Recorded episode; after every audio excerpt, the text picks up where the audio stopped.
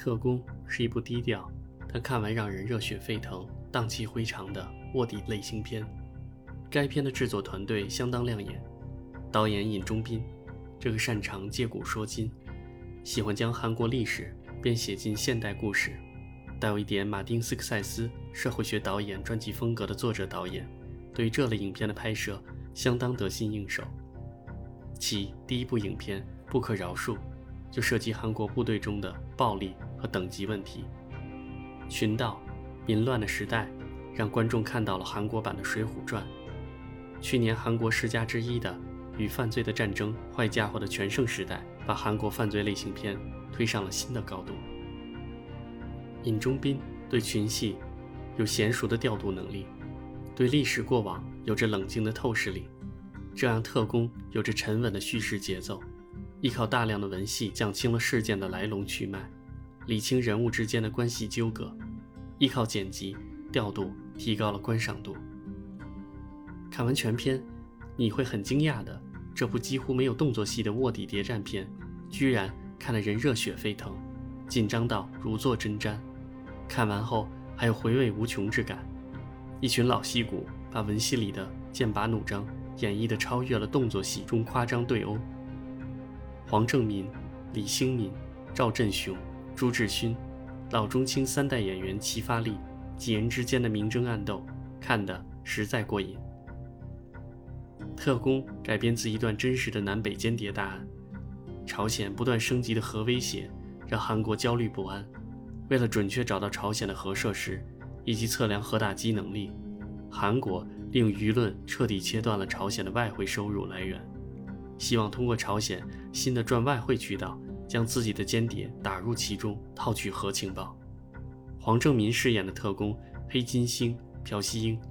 从军队加入国家安全企划部，洗白自己的身份后，假扮唯利是图的南北跨境商人。在组织的帮助下，他一步步接近朝鲜核心权力圈。先是见到了负责朝鲜外汇的一把手李处长，在极力拉拢了李处长后，朴熙英居然挺进平壤，见到了最高领导人。为朝鲜赚取外汇，殚精竭虑的朴熙英想出了让韩国广告公司。来朝鲜拍摄风光广告、开发旅游业等一系列措施方案，面对巨大的经济利益，朝鲜的大门打开了，南北关系进入到了全新的温和阶段。如果前半段的打入让人看到了卧底间谍片的类型特征，那么整部影片的后半段则有了明显的类型元素转向。为了能通过旅游和广告业的开放，不断接近朝鲜核设施，朴熙英大肆腐蚀朝鲜各级官员。这时。影片介入了魔幻和奇妙的高光时刻，并且为观众奉上了难得一见的南北关系真相。原来，朝方需要通过变卖自己的古董来为此国家经济运转。原来，高压之下的朝鲜内部也有异心者。更让人震惊的是，原来韩国的总统选举居然还要借助朝鲜当局的军事行动。一次又一次的板门店冲突，不过是为了控制韩国选举的结果。那个声称为了国家和民族的国家安全企划部，不过是一个独立的权力王国。为了保全自己的势力，他们不惜故意制造一个敌对野蛮的朝鲜形象。原来，南北关系的冲突和不和是为了维护一小部分当权者的利益。这一核心主题的抛出，实在是令人大为震惊。敌人的敌人就是朋友。为了一己贪欲，国家和人民皆可抛，全可弃。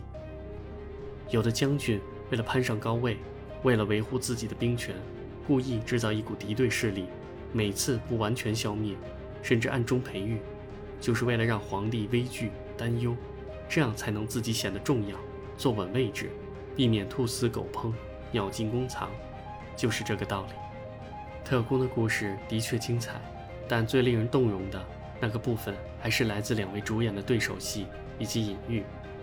黄正民饰演的特工黑金星朴熙英，和朝鲜外汇负责人李处长两位角色都有让人感动的人物弧光。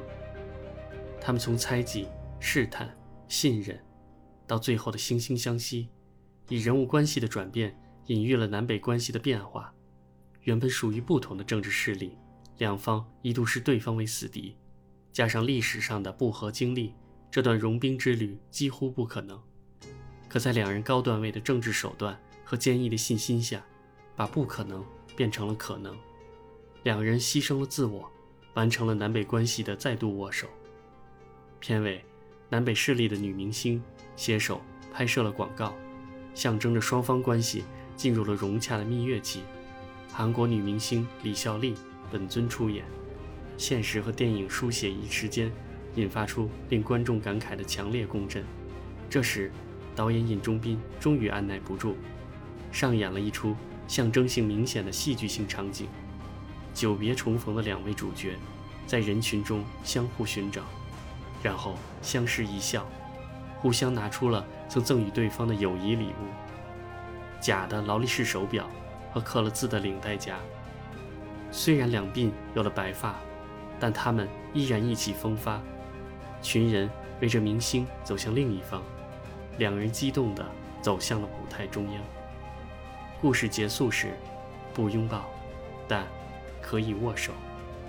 这绝对是一部韩国自己的电影。他讲述了一个关于自己的故事，并给出了期望的未来。